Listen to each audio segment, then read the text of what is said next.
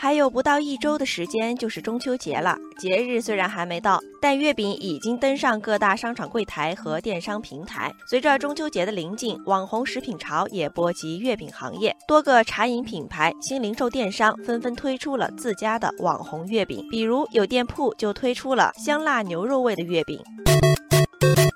月饼市场争夺战早已打响，迎合年轻消费者成为售卖的核心。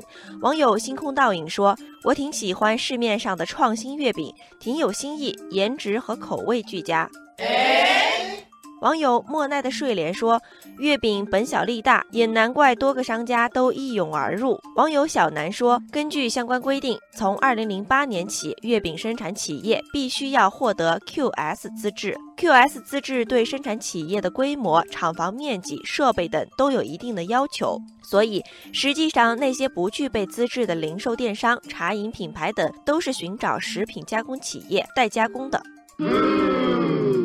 网友陈梦月一语道破天机：迪士尼推出的迪士尼月饼，星巴克推出的咖啡月饼，他们跨界做月饼，其实还是为了宣传自家品牌，与新生代消费者建立起联系。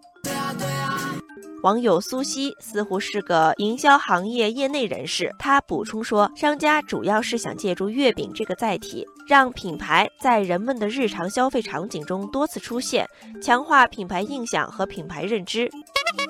月饼新玩家花样百出，老品牌也不甘示弱，不断求变。一些老字号布局新零售，在电商平台推出了发放红包、满减等优惠活动，还联袂艺术名家推出限量的大师手制月饼。网友木糖说：“老字号月饼拥有多渠道销售的优势，既能抢占商超，又能发力电商平台，再加上多年打造的大品牌效应和积攒的好口碑，作为消费者，我仍然还是选择信赖老字号。”网友自在如风说。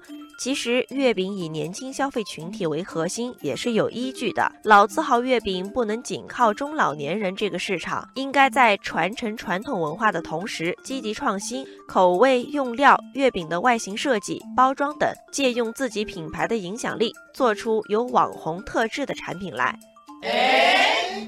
看着月饼市场新旧玩家大比拼，不少网友表示，最终还是要看食品质量和口味。网友小鱼学姐说：“作为一个吃货，看到琳琅满目的月饼造型，我心里想的还是月饼好不好吃。除去各种外观造型、概念炒作，吃的安全放心才是最根本的。”网友踏川逐风说。